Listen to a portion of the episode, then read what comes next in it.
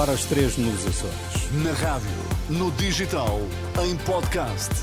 Música para sentir, informação para decidir.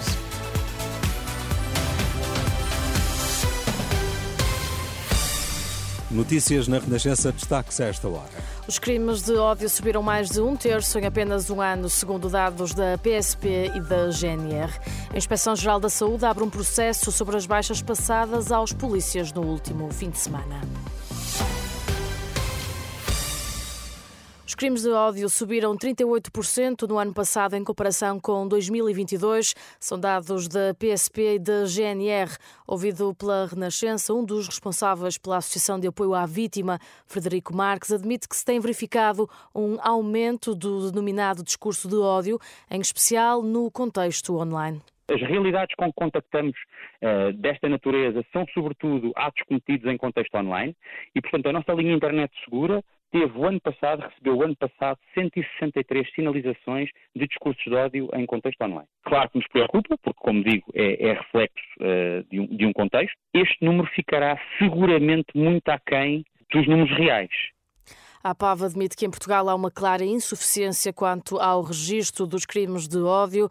Frederico Marques, aqui ouvido pela jornalista Marisa Gonçalves. A Inspeção-Geral das Atividades em Saúde abriu um processo para verificar possíveis irregularidades nas baixas dos polícias que faltaram a três jogos de futebol no último fim de semana.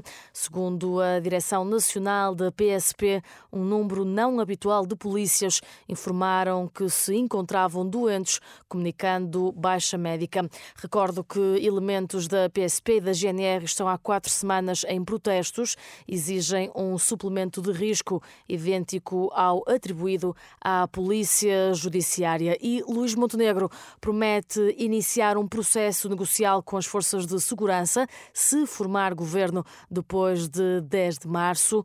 O líder do PSD diz não duvidar da justiça das reivindicações vai abrir um processo de diálogo e negociação com os representantes das forças de segurança para repor a justiça que é legitimamente reclamada.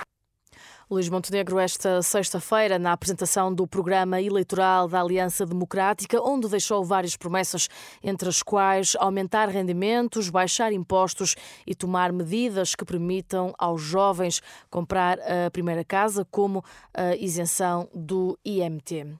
A Anacom vai lançar um estudo nacional sobre os preços das telecomunicações e espera ter os primeiros resultados já no próximo ano.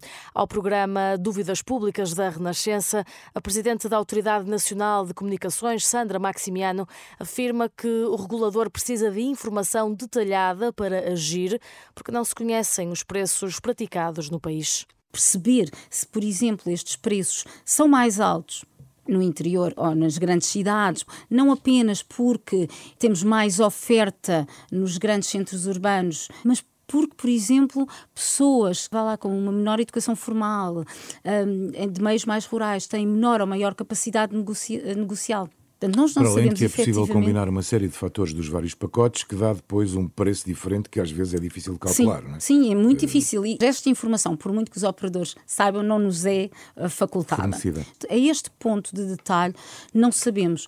Tem uma uh... expectativa de, de, de, ter os primeiros resultados, digamos, fiáveis ainda este não, ano? Ainda, ainda? Não acredito que este ano ainda, mas, uh, mas espero que seja algo para o próximo ano que ter resultados. A presidente da Anacom, Sandra Maximiano, em declarações aos jornalistas Sandra Afonso e Arsénio Reis, no programa Dúvidas Públicas, que pode ouvir na íntegra a partir do meio-dia aqui na Renascença e que está também disponível em rr.pt.